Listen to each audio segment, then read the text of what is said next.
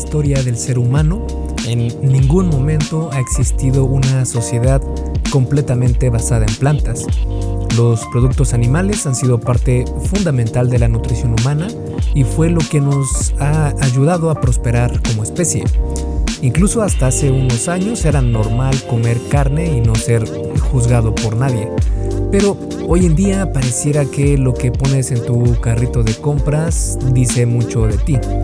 Hoy podemos identificarnos con cientos de dietas o corrientes dietéticas con las que nos sentimos afines e incluso hay hasta jerarquías. Es decir, el carnívoro es lo peor, el omnívoro, el omnívoro es un poco mejor, el pescatariano un poco mejor que eso, el pollotariano un poco más de eso, el semi-vegetariano un poco mejor, el ovo-lacto vegetariano un paso más eh, hacia el lado bueno, el vegano es mejor, el vegano mejor, el frugívoro es mejor y el respiratoriano sería el mejor. Y sí, hay de verdad quienes dicen que no comen nada sólido y viven de pura energía y estos son los respiratorianos, pero bueno, esa es otra historia. Pero comer carne es considerado casi como un retroceso en la evolución humana. Pero en verdad es tan mala como se dice. De hecho, es muy probable que hayas escuchado algunas de estas exclamaciones. Que el ganado es negativo para el medio ambiente, que comer animales es inmoral, que el ganado gasta mucha agua. Y hay personas que ven al veganismo como una opción para solucionar estos problemas y ser más conscientes con el planeta y los animales. Pero, como veremos en este episodio, eso podría ser un error. Antes de comenzar con este episodio, quiero que sepas que no tengo nada en contra del veganismo o alguna otra ideología que esté en contra de comer carne e incluso he escrito guías sobre cómo llevar una dieta vegana y aún así eh, ver resultados. Dicho esto, voy a explicar los argumentos que muestran por qué comer carne podría ser bastante bueno para tu salud y también para la salud del planeta. Y antes de comenzar, recuerda que este y todos los episodios son traídos a ti por Fase 1 Origen, mi curso en línea para aquellas personas que están comenzando su travesía para mejorar su físico y mejorar su salud. Este curso viene con todo lo que necesitas para ver cambios en tu salud y siempre teniendo presente a un perfil de principiante, porque muchas veces lo que hace la gran mayoría de personas es buscar el programa más extremo, el programa más difícil, cuando tienen la motivación al 100, y lo que pasa es que cuando esa motivación va disminuyendo, pues ese programa lo dejan de hacer. En cambio, fase 1 Origen es un programa bastante estable, bastante... Eh, sí es intenso, pero no tan intenso como podrías encontrar en estos programas extremos que te comento. Y lo que hace es que eh, su objetivo es que te mantengas en esta ruta, en esta meta por muchísimo tiempo, por décadas, si así lo deseas. Y por eso se llama fase 1 origen, porque es el primer paso y es el origen hacia esta nueva vida. Si quieres ver qué es lo que contienen estos cursos, porque es uno para hombres y otro para mujeres, puedes ir a esculpetucuerpo.com diagonal fase 1, todo junto, sin espacio, y el número 1 con número, no con letra, fase 1. Y bueno, entonces te dejo con el episodio número 170 del arte y ciencia del fitness, el podcast de esculpetucuerpo.com. Yo soy Mike García y te veo en dos segundos.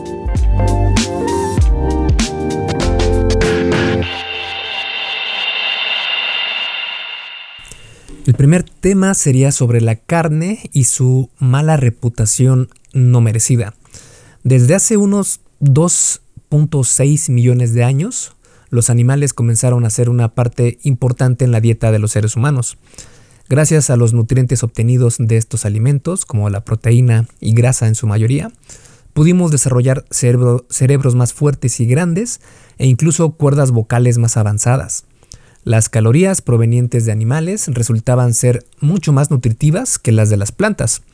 Si adelantamos el tiempo al día de hoy, la percepción del consumo de carne ha cambiado de forma radical. Pero hemos hecho bien en estigmatizar a la carne. El desarrollo de sistemas de irrigación, que fue hace unos 8.000 años, y el arado de la tierra nos han permitido producir mucho más volumen de comida, pero a un costo muy grande, la degradación de la fertilidad del suelo. Por primera vez en la historia del ser humano, estamos sobrealimentados y a la vez desnutridos. El jarabe de maíz de alta fructosa se descubrió en los años 50, pero fue solo hasta los 70 que su procesamiento fue adecuado para producirlo de forma masiva. Hoy en día este jarabe es inyectado, entre comillas, en una gran gama de productos comestibles, desde golosinas hasta pizzas. Un proceso nada natural comparado al consumo de productos animales. Y es que cada animal tiene una dieta apropiada a su biología, sí, incluyendo los, los humanos, que somos un animal más. Los humanos parecemos prosperar en una dieta más densa en nutrientes que nuestros primos los simios. Y sí, sí, sí, ya sé, probablemente hayas escuchado el argumento eh, que viene en, muchos, en muchas fuentes, en especial en el documental de The Game Changers, que dice que un gorila tiene mucho músculo y es enorme en comparación con nosotros, y ellos no comen carne. Punto válido por darse cuenta de eso, pero erróneo porque va en contra de la biología. Un gorila o cualquier otro herbívoro de gran tamaño tiene un sistema digestivo muy diferente al del ser humano. En el caso del gorila, este le permite procesar de 30 a 50 libras de vegetación al día y extraer muchos nutrientes, cosa que como humanos nos es imposible hacer. Se podría pensar que al no tener mandíbula fuerte o garras, eso nos convierte de inmediato en herbívoros, pero esto sería no tomar en cuenta nuestra capacidad para crear herramientas, armas y dominar el fuego. Los humanos, gracias al dominio del fuego, pudimos cocinar nuestros alimentos, logrando extraer más nutrientes de estos, lo que provocó que nuestro sistema digestivo cambiara. Este cambio se dio disminuyendo la longitud de nuestro intestino grueso y aumentando la de nuestro intestino delgado. Esto es así porque el intestino delgado es el encargado de absorber alimentos densos nutricionalmente y de fácil digestión. El intestino grueso, en cambio, es el encargado de fermentar los alimentos como la fibra, y este es más pequeño que otros primates cercanos a nosotros. Es decir, necesitamos de una dieta densa nutricionalmente y eso nos lo da tener una nutrición variada. Es decir, que nuestro cuerpo quiere variedad nutricional. La variedad nutricional funcionaba muy bien hace miles de años porque te forzaba a buscar más alimentos en la naturaleza para poder prosperar. Pero ahora es algo hasta cierto punto inconveniente porque te afecta si vas a un buffet y te dan unas ganas incontrolables de comer todo. Eh, o en el caso de la industria de los alimentos ultraprocesados, comemos mucho pero no nos saciamos porque estas fuentes nutricionales son muy pobres. Pasamos de cazar mamuts a buscar comida en cajas dentro de pasillos de supermercados. Cuando, si revisamos la prehistoria, fueron estos nutrientes, en especial los de aquellos provenientes de animales, los que nos separaron de otros primates. También tenemos algunas enzimas diferentes a otros primates que nos permiten digerir los almidones densos y los lácteos. Es decir, necesitamos los nutrientes encontrados tanto en vegetales como en los provenientes de animales. Así se ha encontrado que evolucionamos como especie, lo que nos indica que con mucha probabilidad la carne es saludable. Lo irónico es que el consumo de carne de res ha disminuido desde los años 70, mientras que el de pollo ha aumentado al doble, además de que hemos aumentado un 30% el consumo de endulzantes calóricos, granos y grasas ultraprocesadas.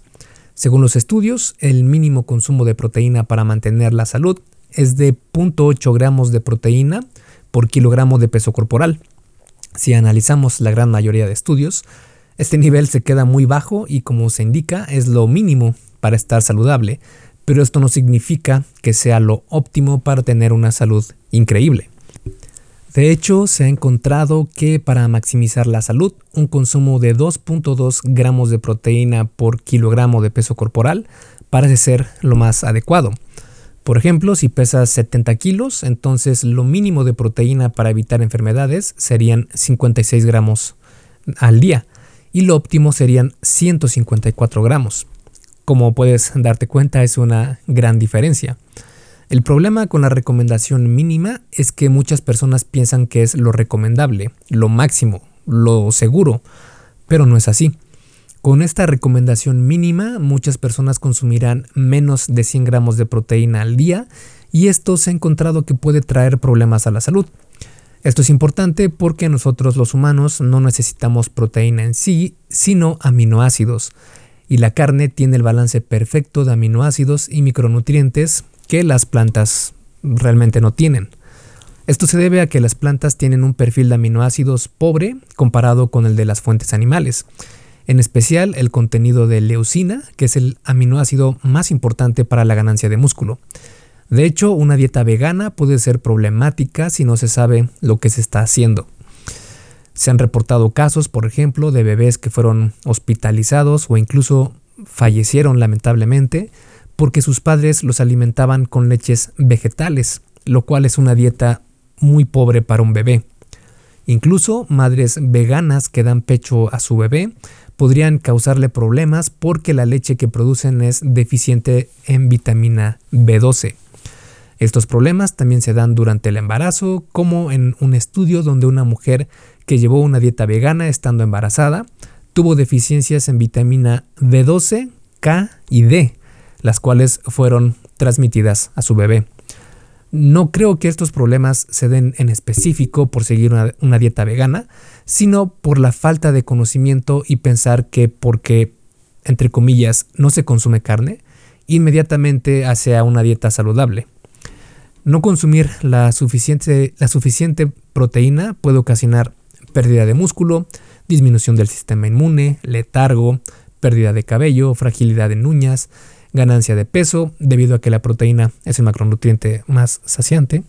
También una deficiencia en vitamina B12, deficiencia en minerales como el hierro, el zinc y el magnesio, no obtener el suficiente omega 3, no desarrollar el máximo potencial de estatura en adolescentes, enfermedades de corazón y neurológicas, entre muchas otras.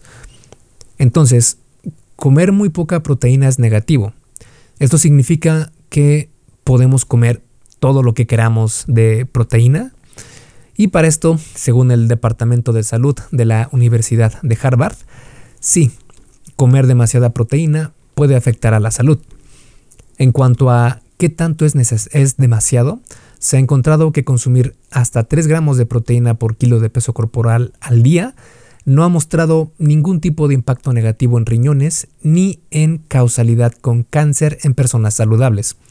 En teoría, se podría consumir más cantidad de proteína al día que estos niveles, y así lo han encontrado algunas investigaciones, pero no es necesario porque no será utilizada en su totalidad.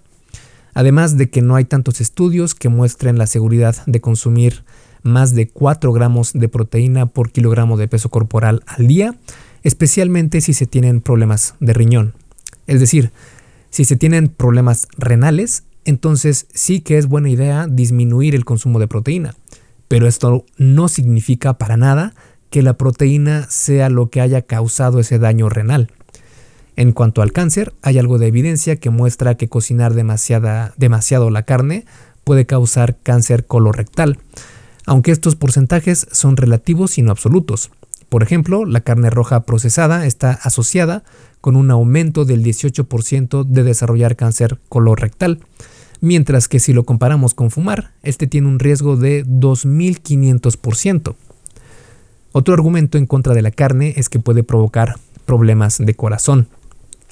Un metaanálisis, que es un estudio de estudios, con alrededor de 600.000 participantes, concluyó que la evidencia actual no soporta claramente las recomendaciones cardiovasculares que motiven al consumo alto de ácidos grasos poliinsaturados y bajo consumo en grasas saturadas, saturadas totales. Esto se debe a que la gran mayoría de estudios que encuentran una relación entre la grasa saturada, proveniente de carne principalmente, y el colesterol, con enfermedades del corazón están basados en epidemiología, pero no en causalidad. Es decir, estos estudios pueden encontrar una relación, pero no confirman que una cause la otra. Por ejemplo, el consumo de helado y los accidentes en bote del año 2015 están correlacionados. Es decir, eh, a mayor consumo de helado hay mayor eh, incidencia de accidentes en bote. Pero es obvio que uno no causa lo otro, sino que en temporada de calor es más probable que las personas coman helado y den paseos en bote, pero nadie en su sano juicio podría decir que los helados causaron los accidentes. En la nutrición y salud es más difícil darse cuenta del impacto de algún alimento en la salud poblacional, pero poco a poco vamos descubriendo que la carne no es la mala del cuento, como nos habían hecho creer. ¿Esto significa que tu, dieta debe estar basada 100% solo en carne? No, tampoco, en lo más mínimo. Así como hay nutrientes que se encuentran de mejor manera en las fuentes animales, hay otros que se encuentran de mejor manera en plantas. Por ejemplo, las vitaminas C y E, la betaína, el folato, el magnesio, el potasio, el selenio y muchísimos antioxidantes, entre muchos otros. Está comprobado que una dieta con abundante cantidad de frutas, verduras y variedad de carnes es lo más saludable para el ser humano. Por eso necesitamos de ambas, carne y plantas, porque todos formamos parte de un ciclo y un ecosistema.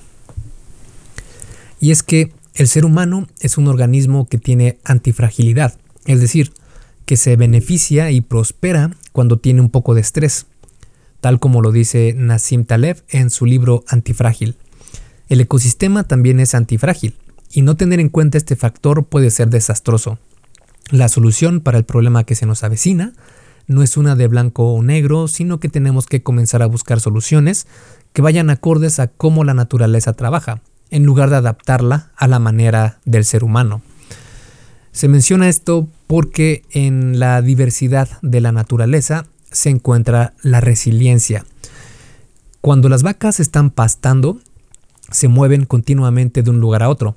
Esto degrada la tierra, pero también mueve nutrientes como el pasto y semillas a elevaciones más altas mediante la orina y el estiércol de estos animales. Esto estimula el crecimiento de nuevas raíces e incrementa la biología de la tierra. Esta complejidad de los sistemas asegura su resiliencia. Por el contrario, los desiertos y zonas árticas son consideradas frágiles por su poca diversidad. Cuando hay diversidad de animales, estos se encargan de consumir los alimentos de la tierra y después esparcirlos a otros lugares mediante sus excreciones. Sin animales rumiando en los campos, este proceso es muy difícil y es casi imposible que sea sustentable para el ecosistema. Esto también tiene que tener un control, como comentaba antes, un nivel de estrés es necesario, pero no demasiado. Los animales cuando están en la naturaleza, son perseguidos por depredadores y por eso tienen que moverse de un lugar a otro. Si esto no fuera así, entonces no tendrían por qué moverse y provocaría que ciertas partes del suelo se quedaran sin ser comido ni abonado.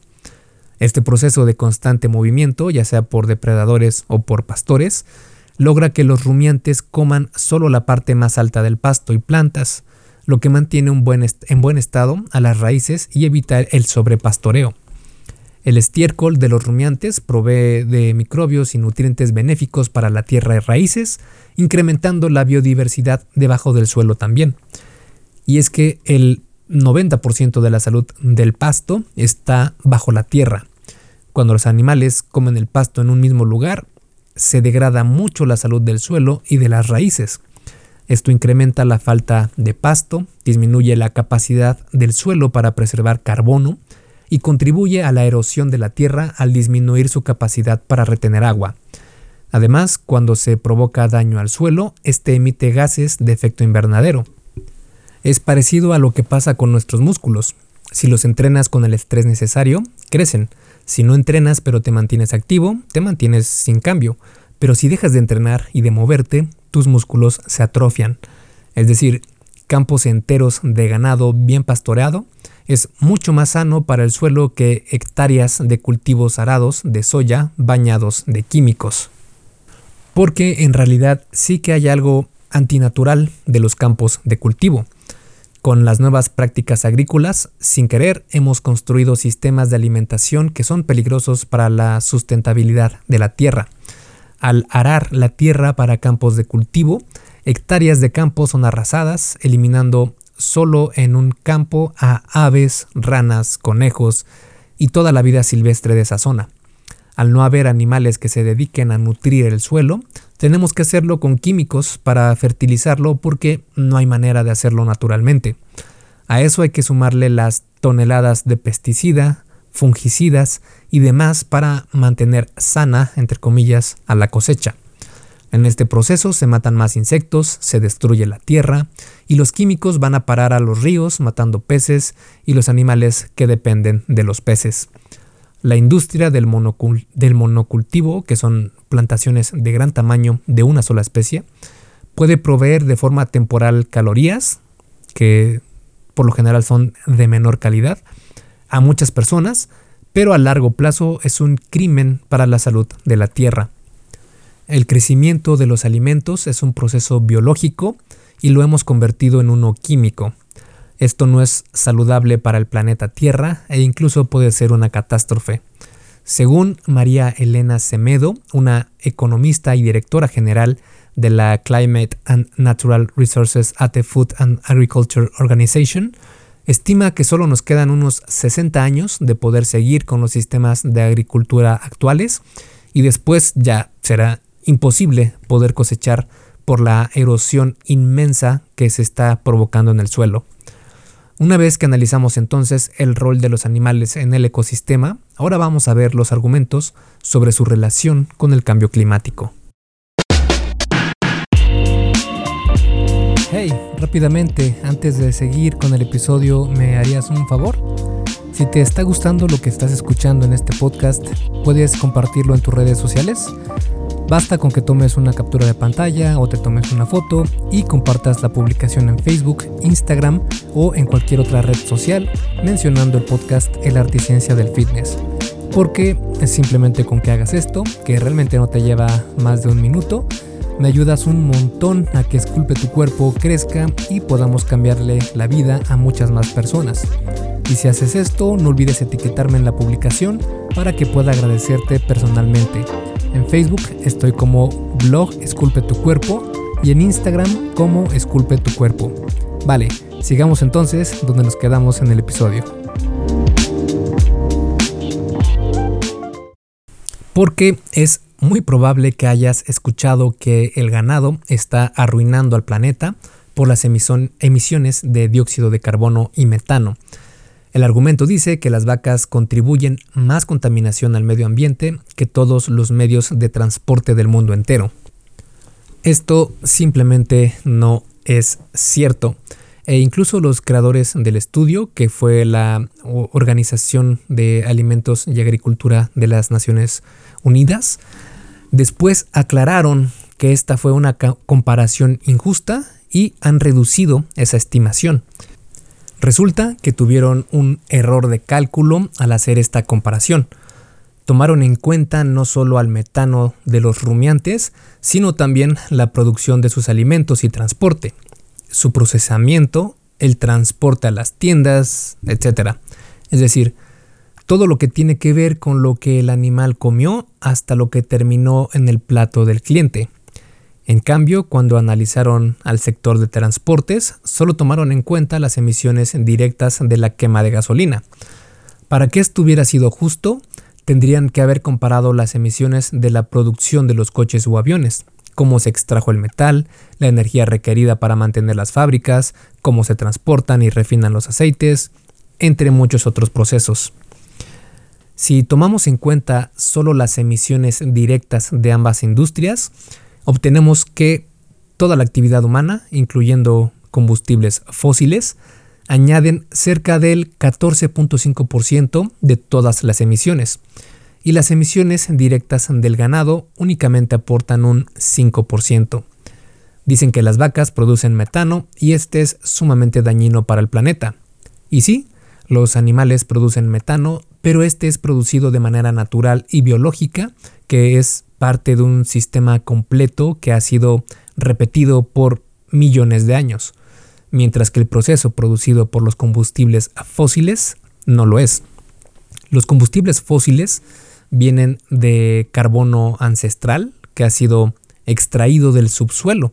añadiendo nuevo carbono a la atmósfera que durará por miles de años, mientras que el metano proveniente de los animales solo tiene una duración de 10 años en el ecosistema. En el caso del ganado, estos transforman el carbono existente en forma de pasto y otros materiales fibrosos en metano como parte de su proceso digestivo. Después el metano es liberado mediante eructos de estos animales y otros gases, ya te puedes imaginar cuáles. Y después de 10 años el metano regresa al agua y a moléculas de dióxido de carbono. Cuando esto pasa son reciclados para crecer más pasto y el ciclo continúa de nuevo. De hecho, un reporte de 2003 de Food and Agriculture Organization and the International Atomic Energy Agency aclaró que el ganado ha sido culpado injustamente por sus emisiones de, de metano como contribuidor al efecto invernadero. incluso si pusiéramos en la mesa eliminar a todos los animales del planeta para evitar emisiones de gases de efecto invernadero, esto solo lo reduciría 2.6% y el impacto en la disponibilidad de nutrientes sería devastadora. Esto debido a que los animales son nutricionalmente más densos que las plantas, lo que provocaría que comiéramos eh, más calorías y aún así tendríamos deficiencias en calcio, vitaminas A, B12, ácidos grasos EPA y DHA y ácidos araquidónicos. Los animales tienen la gran capacidad de convertir energía del suelo, que es el pasto que obtiene energía infinita del sol mediante la fotosíntesis, y lo convierten en nutrientes ricos para el ser humano, como la carne, la leche y cualquier lácteo, los huevos, etc. De forma irónica, la NASA comprobó que los mayores contribuidores de metano al planeta son los combustibles fósiles, los incendios y humedales o cultivos de arroz. De hecho, hay otras investigaciones que han encontrado que los cultivos de arroz son increíblemente altos en cuanto a porcentajes de emisiones de metano al planeta Tierra se refiere. Por si fuera poco, otro estudio encontró que la fertilización de plantas emite 100 veces más metano de lo que se pensaba. Además, en todos estos cálculos no se han tomado en cuenta a la ayuda que produce el ganado al ayudar al secuestro del carbono en el suelo porque la Tierra tiene la capacidad de secuestrar carbono, entre comillas, y tiene mucho de esta capacidad. Según una investigación del Journal of Soil and Water Conservation, la mayoría del suelo destinado a la agricultura ha perdido entre un 30 a un 70% de su carbono, lo que ha disminuido su capacidad para producir comida. Gran parte de este daño a la tierra se da por el arado de campos para la producción de cosechas. Una mejor opción sería utilizar técnicas de cero labranza, que es una manera de sembrar sin dañar la tierra. Según un estudio, si el 100% de la cosecha fuera cero labranza, mejoraría la salud de la tierra destinada para cosechar en un 80%. Si quisiéramos revertir el cambio climático, necesitaríamos no solo disminuir emisiones, sino remover unos 700 gigatones de carbono del medio ambiente.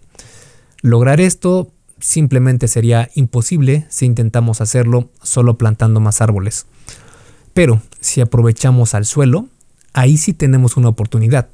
El suelo, la tierra, puede almacenar hasta cuatro veces más carbono que los árboles y tres veces más que la atmósfera, y el ganado juega un papel fundamental en este aspecto. Además de que puede ayudar a la recuperación de la salud del suelo para que pueda seguir produciendo comida. El siguiente argumento que hemos escuchado es el que dice que el ganado gasta mucha agua. Pero, ¿es esto verdad? Y es que en casi cualquier debate en contra del consumo de carne, el problema de que el ganado gasta mucha agua sale a relucir. Hay quienes dicen que se necesitan 10 bañeras llenas de agua para producir una sola hamburguesa. Pero cuando examinamos cómo fue calculado este número, podemos ver que es una exageración. Resulta que la mayor parte del gasto de agua atribuido al ganado es la lluvia que hubiera caído en el pasto, ya sea que el animal hubiera estado ahí o no. Y lo que el animal toma de agua en realidad es una parte minúscula de este cálculo.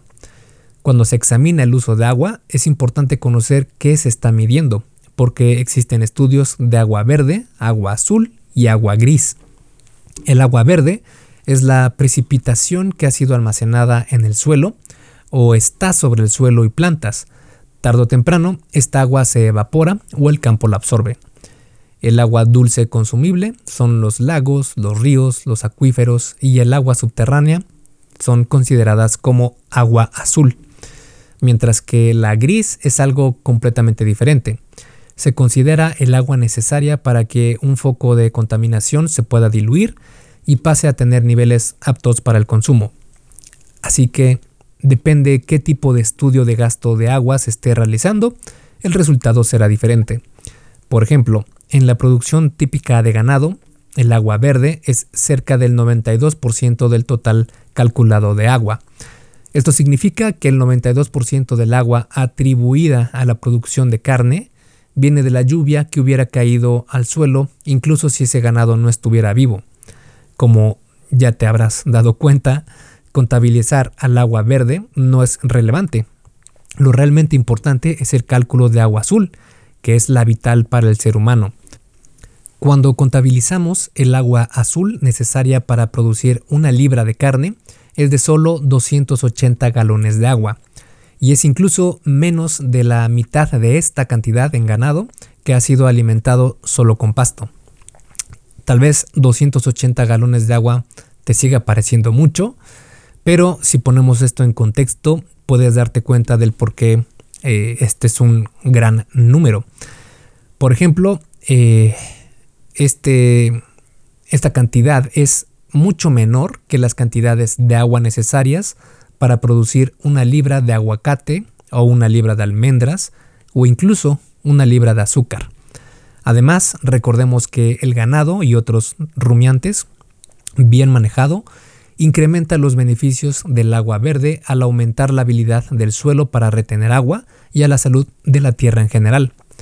Algo que es completamente olvidado por quienes argumentan que el ganado consume demasiada agua es que el 70% de los retiros de agua fresca del planeta entero está destinado precisamente a la irrigación de cultivos. Estamos extrayendo agua en cantidades insostenibles y sin poner atención a la contaminación de esta. Porque otra desventaja es que en los cultivos se utilizan químicos para evitar pérdidas en la cosecha. Por ejemplo, en los cultivos de maíz se utilizan herbicidas e insecticidas y estos causan más contaminación del agua que cualquier otro cultivo. El ganado que está bien administrado y cuidado, que crece en campos donde puede desplazarse a su comodidad, no solo nos puede proveer de proteína densa nutricionalmente, sino también de un sistema de mejora de la captación de agua en el suelo, incremento de biodiversidad, secuestro de carbono y sustentabilidad a largo plazo. Los rumiantes bien administrados son el futuro y probable salvación de nuestro planeta. Los necesitamos incluir como una solución al sistema de agricultura actual que, por sus prácticas industriales, ha degradado la salud del suelo y puede afectar su fertilidad. Vale, ya vimos que el ganado y su carne es benéfica para el ser humano en aspectos de sustentabilidad y nutrición, pero es inmoral comer carne. Y es que ¿Recuerdas lo que pasó con Giovanna Mendoza cuando le cayeron con las manos en la masa al comer pescado cuando su canal de YouTube era sobre crudiveganismo? Muchos de sus seguidores le dijeron hasta de lo que se iba a morir y dejamos eh, atrás a una preferencia alimenticia y ahora es casi una identidad, casi como una religión. Dicho esto, ningún animal debería sufrir para nuestro beneficio, eso me queda claro. Y es cierto que hay imágenes y videos desgarradores en Internet donde el abuso animal es terrible, es impactante, de eso no, hay duda. Pero no en todos los mataderos se realizan estas prácticas, y de hecho en su gran mayoría se preocupan porque el animal tenga una muerte rápida y con el menor dolor posible. Sí, así es, muerte.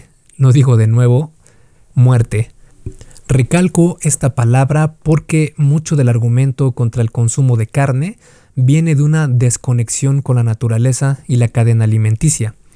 En pocas palabras, la naturaleza se trata de obtener energía y cada ser vivo la obtiene de diferente manera. La gran mayoría lo hace a costa de otro ser vivo. Es decir, ¿Es inmoral que un coyote se coma a una oveja? ¿O que un águila se coma a un ratón? La realidad es que esto es así. Pero ahora las nuevas generaciones ven a la naturaleza como un, como un lugar a visitar, no un sistema del que son parte fundamental. Por eso en los últimos años se ha dado un boom con las dietas veganas, porque cada vez estamos más separados de pensar que la muerte es inevitable e importante para la nueva vida. Esto es tan evidente que puedes preguntarle a un niño si come carne de vaca y te dirá que no, que solo come carne de res. Es decir, estamos tan desconectados del origen de lo que consumimos que pensamos que la carne y los vegetales vienen del supermercado y no de otro ser vivo o de la tierra es decir, de la naturaleza. En generaciones anteriores no hubo tal incremento en la, ideología de masas para frenar el consumo de alimentos provenientes de animales. Esto se explica porque antes había una conexión mucho más fuerte con la naturaleza. Por ejemplo, era normal que la mayoría de familias criara a sus animales para después reproducirlos y al final matarlos para comerlos. Antes de vivir en una era industrializada, la carne que comíamos venía de vacas alimentadas con pasto, cerdos y gallinas criadas en la misma casa. Matar a un animal por su carne era necesario y hecho con respeto. Hoy matar a un animal ya no pasa ni siquiera cerca de nuestra casa. La mayoría de personas nunca ha cazado, pescado o procesado a un animal para comerlo. Para poder engullir este hecho debemos reconocer que toda vida debe terminar para que nueva vida pueda florecer. Los animales tienen dos opciones, morir en la naturaleza o mediante la mano humana. Y podríamos pensar que, en principio, lo más humano sería que el animal muera en su hábitat y de forma natural.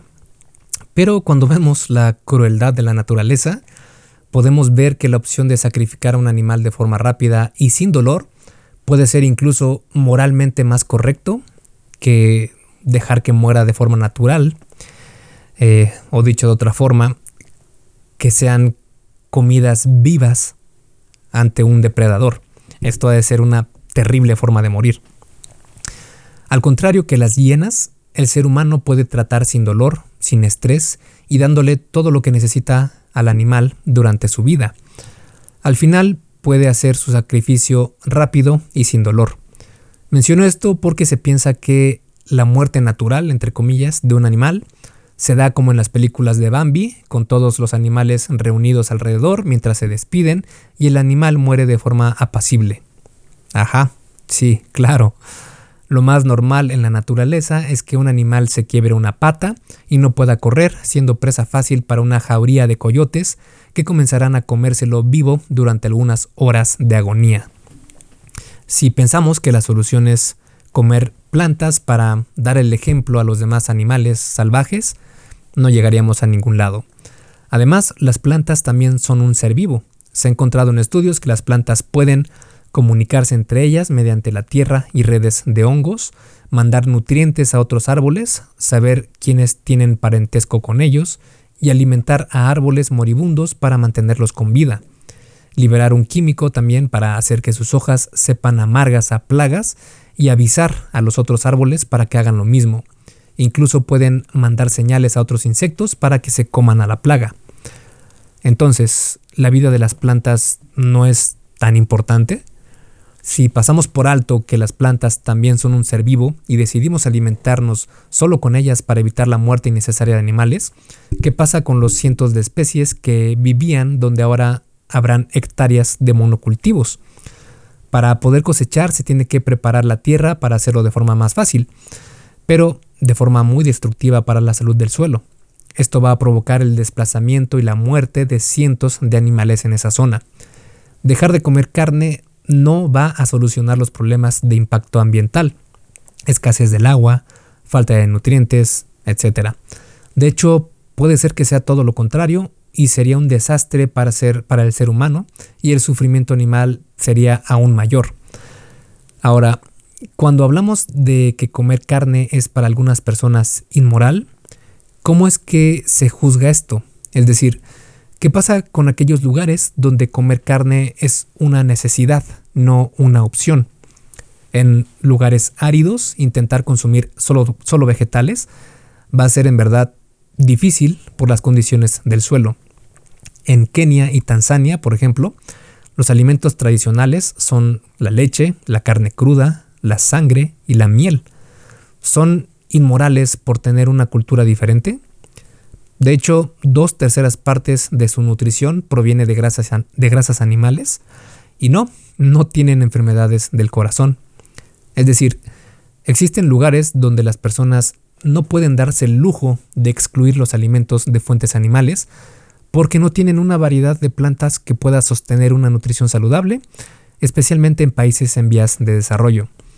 Si buscamos provocar el menor mal posible, entonces sacrificar con respeto la vida de un herbívoro grande para alimentar a muchos sería la respuesta más acertada. Como bien lo ha dicho el Journal of Agricultural and Environmental Ethics, el principio de menor daño podría requerir que los humanos consuman una dieta que incluya a herbívoros grandes, no una dieta vegana. Es difícil decirlo, pero todos los humanos somos parte de un ciclo inevitable de la vida, donde la muerte es ineludible. Una vez que comprendemos esto, se hace muy claro el entendimiento de que necesitamos una agricultura no solo que mitigue algunos efectos negativos, sino que regenere la salud del suelo y del medio ambiente. Y dejar de comer carne hace muy poco para lograr esto. Y para concluir este episodio y a manera de resumen, en la naturaleza no hay jerarquías, solo hay hambre. No vivimos en una pirámide, vivimos realmente en una red. Los humanos solo somos parte de esta red y dependemos de todos los demás componentes en este sistema para sobrevivir. Necesitamos a las abejas, a las aves, a las serpientes, a los peces, las praderas, los ríos. La industria alimentaria elimina esta biodiversidad. Comer carne es muy saludable y nutritivo, y de hecho fue lo que ayudó al ser humano a desarrollar un cerebro más capaz. Además de que si intentamos disminuir el sufrimiento animal, con todos los argumentos que hemos analizado en este episodio, podemos asegurar que sacrificar sin dolor a un herbívoro grande, como una vaca por ejemplo, es la opción menos dañina. También vimos la importancia que las vacas tienen para ayudar no solo disminuir, sino a revertir el cambio climático. Definitivamente las vacas son sagradas. Mucha de la información obtenida en este episodio viene del libro Vaca Sagrada o Sacred Cow en inglés. Eh, fue escrito por Diana Rogers y Rob Wolf. Está en Amazon, lo puedes conseguir. Eh, creo que está solo en inglés. Yo no lo pude conseguir en español en su tiempo. Y este es un gran libro que deja claro la importancia que tienen los rumiantes en la salud del planeta. Te recomiendo su lectura y créeme que te va a sorprender toda la investigación que realizaron. Esculpe tu vida, comienza con tu cuerpo.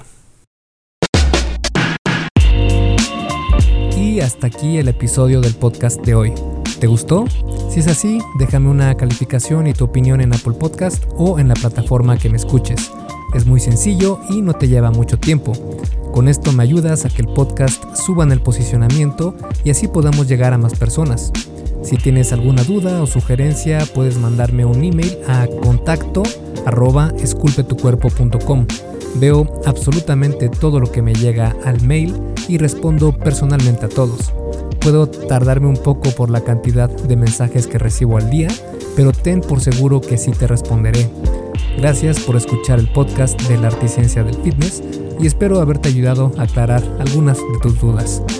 Y antes de irnos, si te gustó el episodio, entonces probablemente también te guste el curso por email que tengo donde aprenderás durante 7 días sobre fitness basado en ciencia. Puedes suscribirte totalmente gratis en esculpetucuerpo.com diagonal curso gratis. Todo junto y sin espacio. Curso gratis. Me despido y nos vemos en el siguiente podcast.